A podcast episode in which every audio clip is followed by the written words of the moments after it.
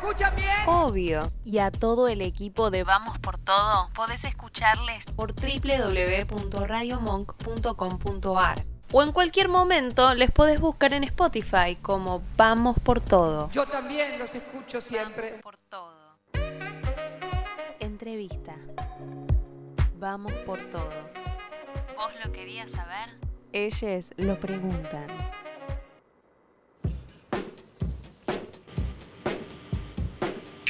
...27 minutos pasan de las 2 de la tarde, 25 grados en la ciudad de Buenos Aires. ¿Con qué seguimos, Ayito? Bueno, eh, está invitada Florian nuevamente. Queremos que nos cuente lo que no pudimos hablar el lunes. Así que bueno, bienvenide y tenés la palabra. Antes de que hable Florian, quería contarles que el lunes con COI quedamos como muy prendidos. Fue, sobre todo con eh, la, parte de Ale, creo que se llamaba Ale, que nos contaba acerca de, su hija. Y también con vos, Florian, sobre todo de cómo te referiste, digo, ¿no? Tengo a cargo personas, algo de, cómo, de tu posicionamiento político fue también lo que nos hizo reflexionar mucho con COI. Nos quedamos charlando y rosqueando muchísimo.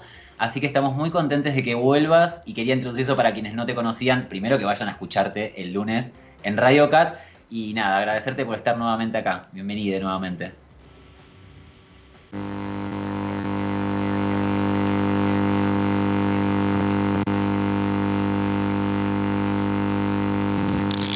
Creo que estás teniendo problemas con el micrófono. Eh, o alguien está teniendo problemas con el micrófono. Y se escucha un... Lo hago muy bien, a decir verdad. No se te escucha.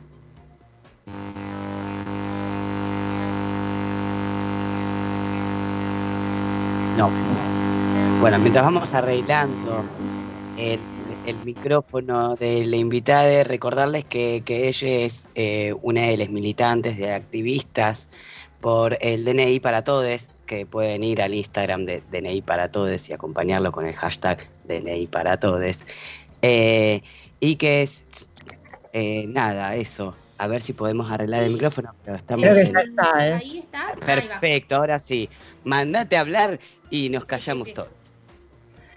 Bueno, les quiero agradecer la, invitación, la del lunes y la de hoy. la verdad que es muy importante para nosotros y para mí en particular quiero agradecer lo que acaban de comentar respecto al posicionamiento político frente a las niñeces y las adolescencias, porque me parece que es, en general la parte más relegada eh, en, la mayoría de, los activismos, me parece, y, bueno, en la mayoría de las dimensiones de, la vida y la, y la política.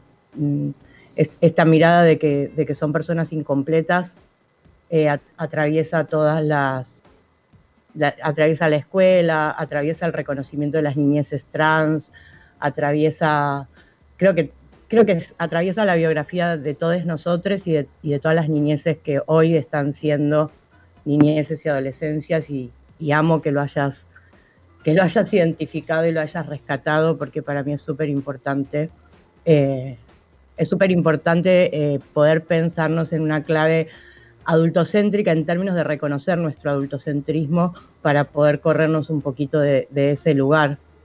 Bueno, dicho, dicho esto, quizás eh, como me, da, me, genera mucha responsabilidad eh, no estar con mis compañeros acá para que puedan decir lo que me olvide, se me ocurrió que tal vez leer un poquito eh, un textito que, escribimos para presentarnos en general puede sumar y me pueden ir interrumpiendo y podemos ir hablando de lo que del texto salga. Sí, sí, totalmente, dale. Nos gusta, nos gusta. Eh,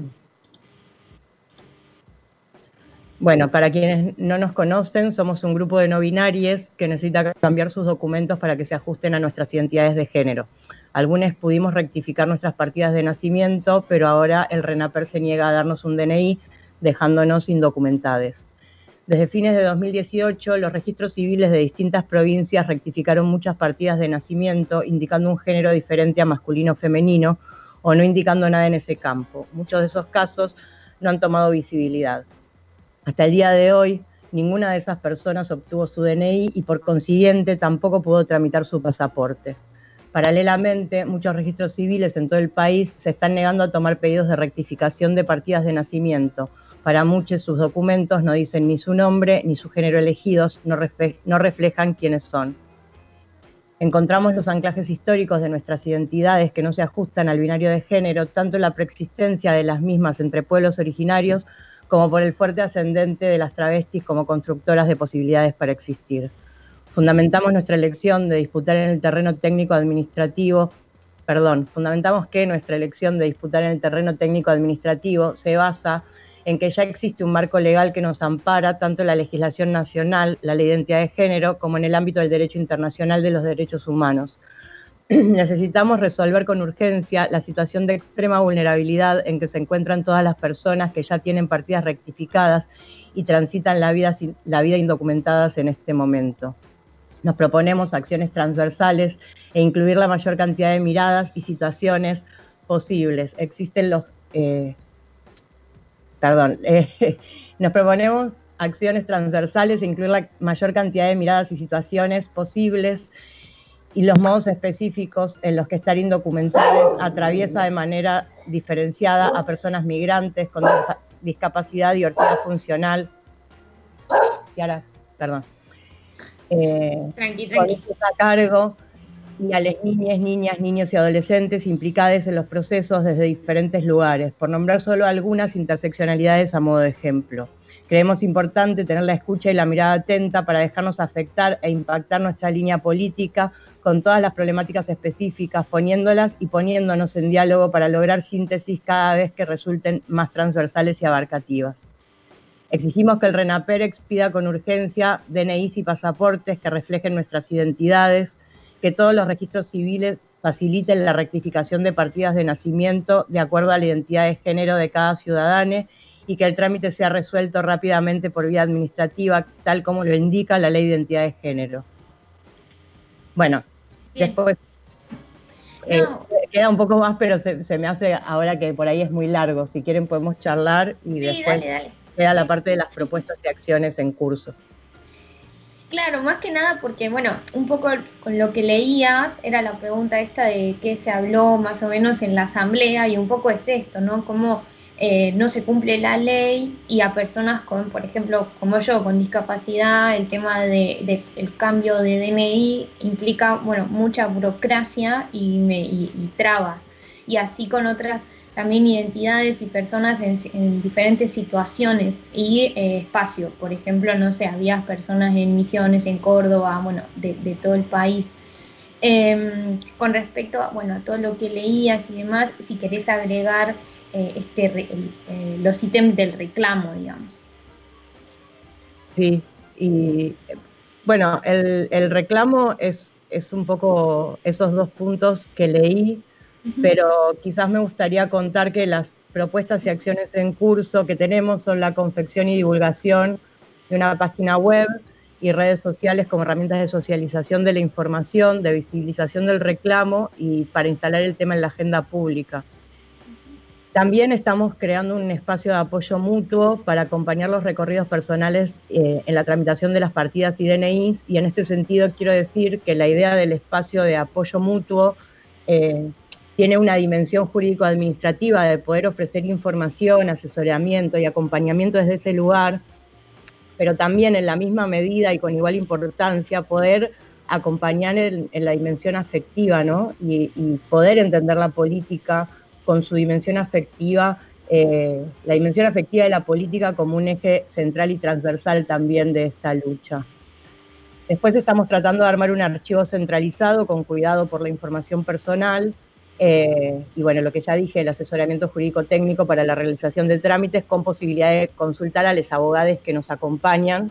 Eh, por ahí seríamos como una especie de promotores de información, eh, porque, bueno, nada, todos los abogados que nos acompañan lo hacen de manera militante y a pulmón, entonces no es que pueden hacerse cargo de caso por caso, pero estamos buscando los modos de articular de la mejor manera esa, esas posibilidades.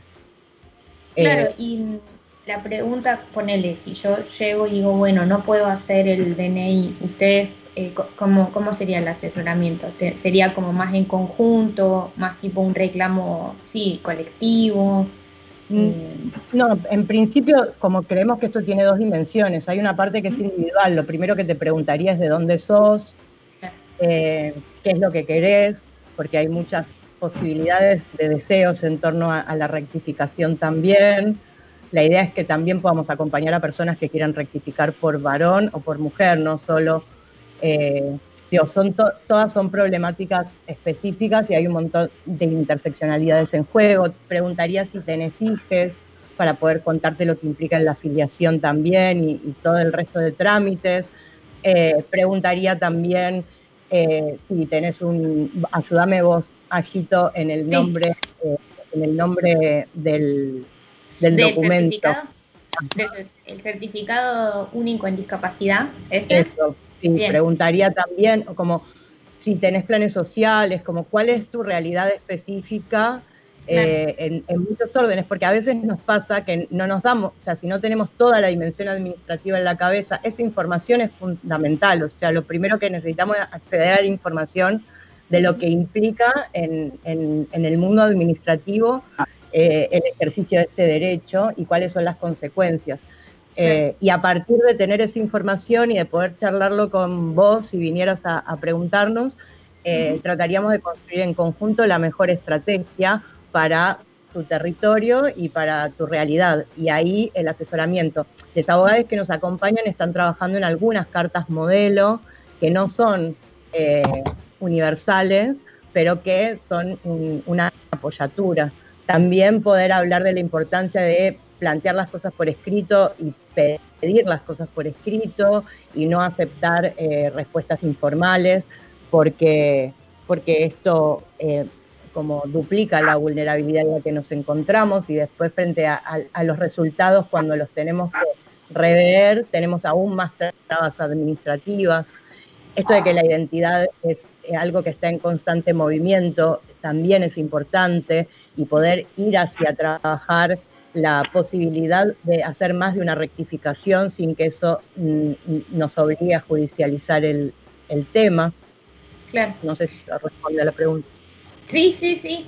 Em, no, yo pensando también en, bueno, imaginemos que no, no conozco absolutamente nada, porque yo recién ahora empecé con todos los, eh, los trámites y demás, porque por ejemplo en mi caso sería primero que cambien mi título, el nombre del título en la universidad, y eso también es como por un lado eso, después el tema del CUD, después el tema de la pensión, después el tema de eh, la, mm, bueno, la cuenta bancaria que tengo de la pensión y recién el BBI y después esto de que decías del RENAPER, de las partidas de nacimiento. Entonces es algo como eh, muy amplio y que necesitamos sí o sí el apoyo en todo sentido. Ahora, la gran pregunta que la que conocemos la respuesta, pero para denunciar un poco, ¿por qué decís que falta eh, o que tenemos nosotros como civiles, asociación civil o, agrupación, tener que llevar esto a cabo?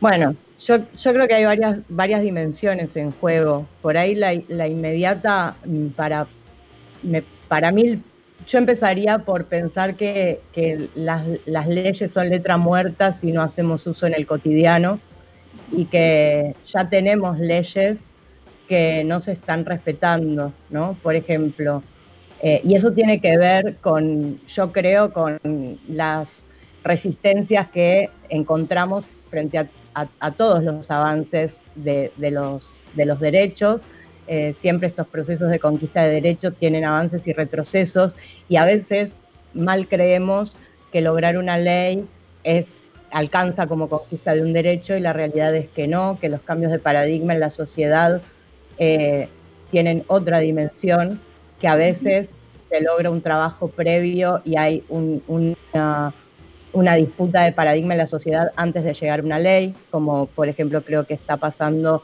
en el caso de la legalización del aborto, eh, y otras veces no, eh, pero incluso aunque haya una disputa de paradigma en la sociedad previo a la, a la materialización en las leyes, nunca alcanza con la ley, siempre sigue eh, este, este, esta necesidad de, afianzar el cambio de paradigma. En ese sentido, por ejemplo, en, tu caso vos planteabas varias, por lo menos cinco dimensiones en las que necesitas trabajar este tema.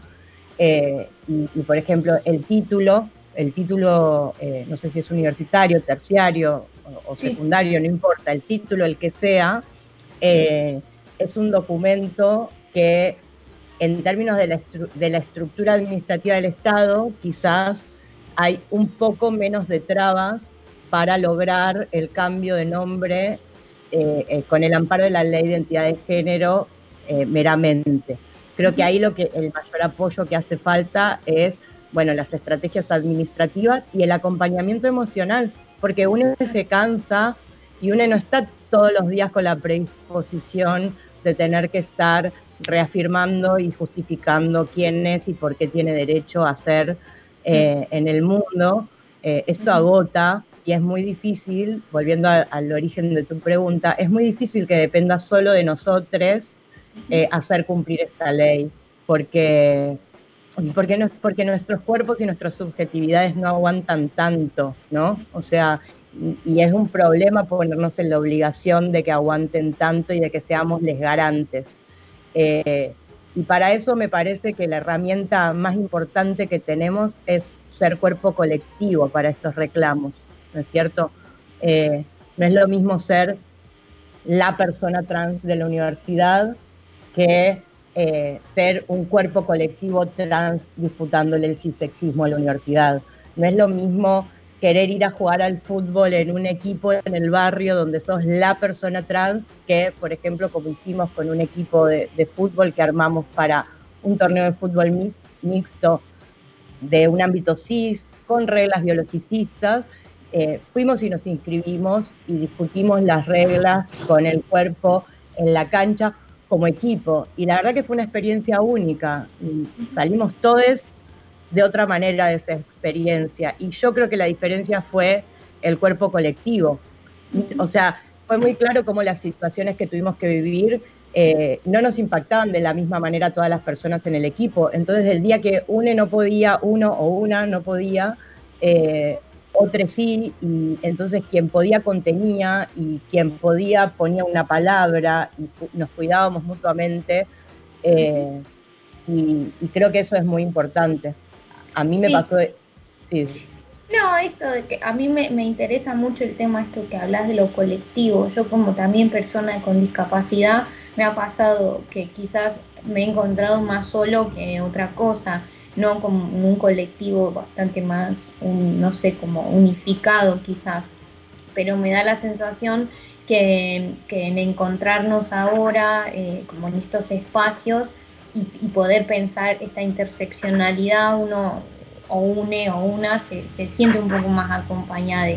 Eh, a mí me ha pasado eso durante toda mi vida, que, es como posta te tratan de loco o no te dan bolilla, porque sí, las cosas, esto que decías de repetir, bueno, acá estoy, yo también existo y tengo derecho a...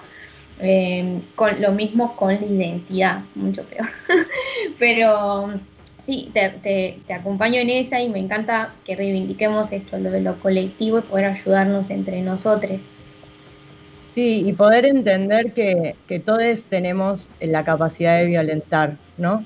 Mm. Y todos tenemos opresiones y privilegios. Los privilegios a veces hacen que podamos llevar un poco mejor nuestras opresiones eh, y nuestras opresiones a veces hacen que no podamos hacer uso eh, eh, exhaustivo de nuestros privilegios. Pero yo creo que poder tener esa conciencia es fundamental para tener una línea interseccional, porque eh, seguramente donde yo, donde vos tenés opresiones, en algunos lugares, por lo menos que vos tenés opresiones, yo tengo privilegios, y en algunos lugares donde yo tengo opresiones, vos tenés privilegios, y dejar de competir a ver quién tiene más opresiones eh, y empezar a, hacernos responsables por los propios privilegios para socializarlos de alguna manera, ¿no? Porque mm. ser cuerpo colectivo es también poner a disposición los privilegios colectivos. Digo, si somos un cuerpo, los privilegios que yo tengo los puedo poner al servicio de todo ese, de todo ese colectivo y en donde yo no los tengo los pones vos. Y así como dejar de, señalar digo, creo que vivir con culpa los privilegios no nos aporta ninguna herramienta política, más que la anulación, y, y exhortarnos mutuamente y a cada quien a hacernos responsables por nuestros privilegios puede potenciar muchísimo, muchísimo las posibilidades de transformar el mundo. Sí, sí, como una responsabilidad, lo, decía un poco Marlene, eh, creo que la semana pasada, y además también esto, ¿no? Que si estamos como eh, echándonos la culpa o estando mal, eh, medio que terminamos siendo funcional al sistema. No sé, Marica, si querés comentar algo. Sí, en realidad es como estamos acostumbrándonos a esto de los tiempos de radio, entonces tratamos de no hablar para que la gente no se confunda. Quisiera hablar todo el tiempo con vos, Florian, así que de venir poquito. Algo también de lo que nos, nos, nos, trajiste el otro día tiene que ver justamente con esto de hacer visibles un montón de cuestiones que hasta que no las vivimos, hasta que no forman parte de nuestra experiencia y nuestra experiencia vital y cotidiana no la vemos. Y por ejemplo, a mí me pasó con el hecho de armar una familia, digo como no tengo personas a cargo y como tampoco estoy con esos proyectos, me costaba también entender de que esta vulneración de derechos no es únicamente para las personas que están siendo vulneradas, sino que también para las personas que las rodean. Y preguntarte algo respecto de eso, digo, ¿no? De poder también hablar de las otras personas que están con nosotros y con quienes obviamente necesitamos armar esos lazos. Y que también ven vulnerados sus derechos de muchas formas. ¿Y hay alguna pregunta puntual o es abierto? Si querés preguntarme algo puntual. Sí, sí, en realidad no la tenía pensada, pero la, tiro, digo, si hay eh, lugares o grupos o organizaciones, digo, información que buscar, digo, para familiares lo digo también de algo muy personal que hemos charlado con Coy, de nuestras propias familias también, de buscar un espacio para que las personas, la cara de Coy, que las personas que están en contacto, digo, ¿no? Con, personas que estamos con derechos vulnerados en cualquier sentido, digo, ¿no? Racismo, eh, género, clase, algo de evitar ese tokenismo del que hablabas anteriormente y, el cisexismo con la propia presencia y digo, las personas que están alrededor, ¿Cómo pueden eh, eh, informarse? ¿Cómo pueden organizarse? Si es por dentro, si es afuera, si es aparte. Algo de eso pensaba, ¿no? No es muy puntual la pregunta. Sí, yo creo que, nos falta mucho recorrido en este sentido. Hay organizaciones, eh, sobre todo en relación a la, de, crianza, en relación a las niñeces trans, como MUNAI, que tiene un grupo de apoyo mutuo también, que se llama XADRES, Criar Sin Manual, y que yo creo que es de gran apoyo para, las maternidades, paternidades, paternidades que tienen que acompañar la transición de una niñez y, encontrarse con toda la violencia del sistema, porque también acompañar esto que yo decía el, lunes, ¿no? Cómo, cómo esta doble moral que pone toda la responsabilidad sobre le adulte a cargo eh, invisibilizando todas las presiones y la, imposibilidad de acción que nos pone el mundo actuando sobre las niñeces y las adolescencias desde los paradigmas reinantes, eh, dificulta mucho, ¿no? O sea, si solo tu mamá te, respeta los procesos, pero después salís a la escuela eh, o, tu mamá recibe un montón de ataques judiciales o violencias institucionales. Digo, siempre que se violenta al adulto a cargo, se está violentando a la niñez, indefectiblemente, porque UNE no tiene las mismas capacidades para, para poder acompañar, contener y, criar en libertad eh, cuando está siendo violentada por todos lados por las instituciones del Estado, sea el juzgado, sea la escuela, sea eh, instituciones de la sociedad civil, como pueden ser también eh, hasta los, los comercios, los clubes de barrio, ¿no es cierto? Me parece que tenemos mucho camino por hacer ahí y, mucho camino también, digo, sobre un mismo. Yo, yo tuve que hacer, yo no pude, yo no pude reconocerme trans hasta no soltar la maternidad. Y al mismo tiempo mi existencia trans no puede soltar nombrarse madre porque siento que es invisibilizar las violencias que transitamos también. Quiero, o sea, quiero escaparme del rol de madre con todo lo que implica y al mismo tiempo eh, la sociedad me pone en ese lugar permanentemente con las condiciones que nos pone para vivir y existir a mí y a las niñeces que tengo a cargo. Entonces poder entender que las niñeces que tenemos a cargo, las hayamos parido o no, no son nuestras, me parece el primer paso fundamental. Eh, poder entender que cuando una persona aclara sus pronombres, no está hablando del error del otro, no está señalando un error, no está hablando de vos, sino que está hablando de sí misma y está diciendo, hola, no sé con quién estás hablando, yo soy esta persona, también me parece fundamental. Como estamos muy, muy, muy, muy, muy abajo, muy abajo, tenemos que empezar por cosas muy chiquitas. Yo pienso en las niñeces, en las escuelas, eh, con, con el lugar de poder que tiene el ser docente y, y a eso se le suma el cisexismo y una niñez trans, una adolescencia trans corrigiendo sus pronombres y un docente poniéndose a la defensiva porque si el saber lo tengo yo, ¿qué me estás corrigiendo? Bueno, el saber sobre mí lo tengo yo, ¿no? El saber sobre sí mismo lo tienen las niñeces que están en el grado o en la división y tenemos que, eh, esto, me parece que tenemos que hacer un trabajo muy profundo de abrir la escucha y dejarnos afectar. Estamos llenos de, corazas eh, y estamos a la defensiva y creo que todo eso que nos pasa también es producto de esas, de esas corazas que construimos como como herramienta de supervivencia en esas niñeces que transitamos, ¿no es cierto? Mm. Antes, de darte la palabra, Branco, quería comentarles que acabo de compartir en el Instagram de Vamos por Todo, justamente MUNAI, la agrupación de familias de niñas y adolescentes trans, travestis y no binarias. Gracias, Florian, por haber traído esa información y te dejo la palabra, Branco, para que preguntes. Hola, Florian, ¿cómo estás? Te saludo.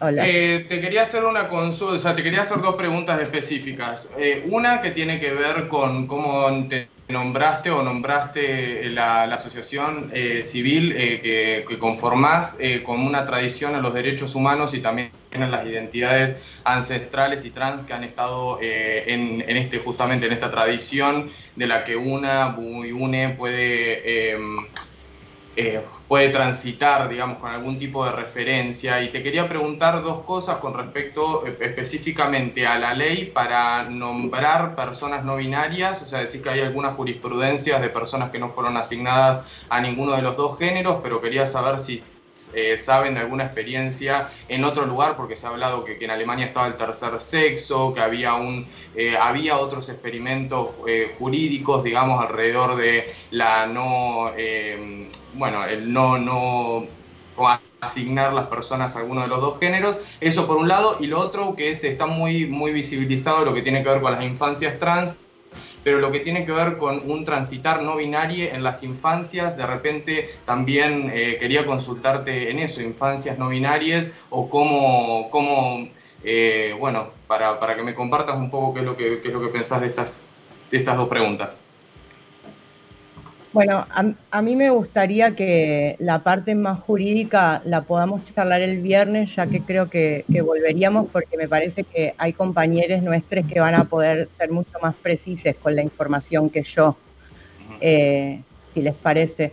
No, entendí de tu primer pregunta igual, eh, creo que hay una parte que tenía que ver con cómo nos reconocemos eh, en nuestro anclaje histórico al margen de lo Esos dos, esas dos que nombraste, la de los derechos humanos, que quizás tenga otras eh, réplicas a nivel global, como esto que tiene que ver con el tercer sexo y, bueno, las críticas que se le pueden hacer a eso y que cómo estaban trabajando los ustedes, y la otra, la tradición de, de las identidades trans que devienen, eh, como, este movimiento no binario se hace presente eh, con esa tradición detrás, cómo nombrarse y cómo pensar las eh, infancias no binarias, que está más visibilizado, creo, en el discurso, por lo menos las, infancias trans.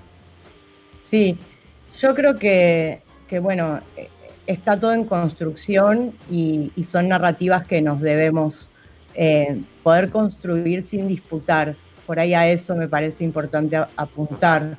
Me parece que no, no, las identidades no se disputan, me parece que, justamente necesitamos poder...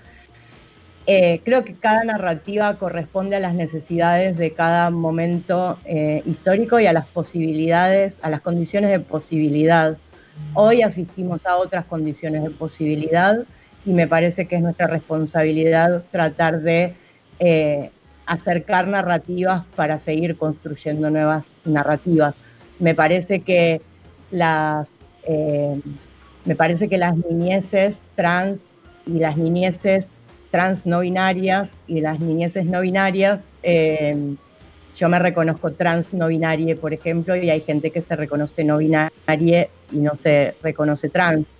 Eh, eso también es un recorrido muy personal. Y creo que también hay otras existencias, como las lesbianas, por ejemplo, como las maricas, que esto es personalísimo y pido disculpas si ofendo a alguien y además pido que me lo hagan saber para seguir pensando me y pensándonos y seguir construyendo las narrativas, pero voy a decir una mirada personalísima, que, viene de un sentimiento, ¿no?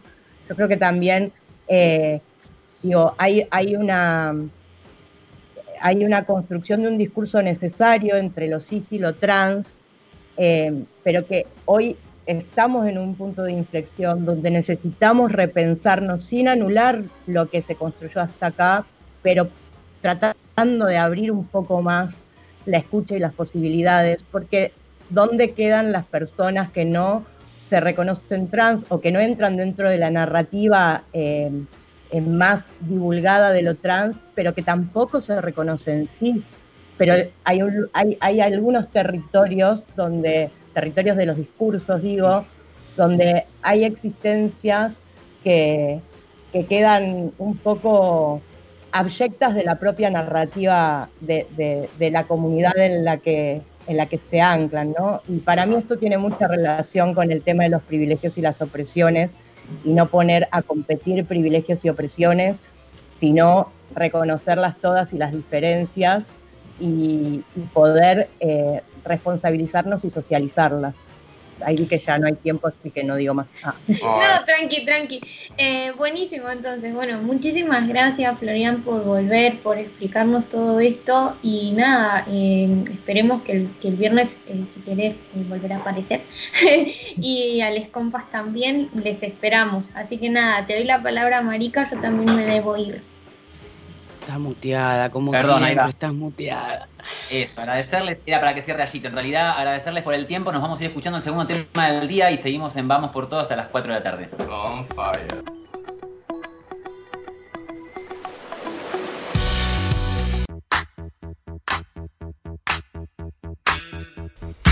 Vamos por todo. En un mundo que nos quiere callades, nos parece obligatorio hacer ruido.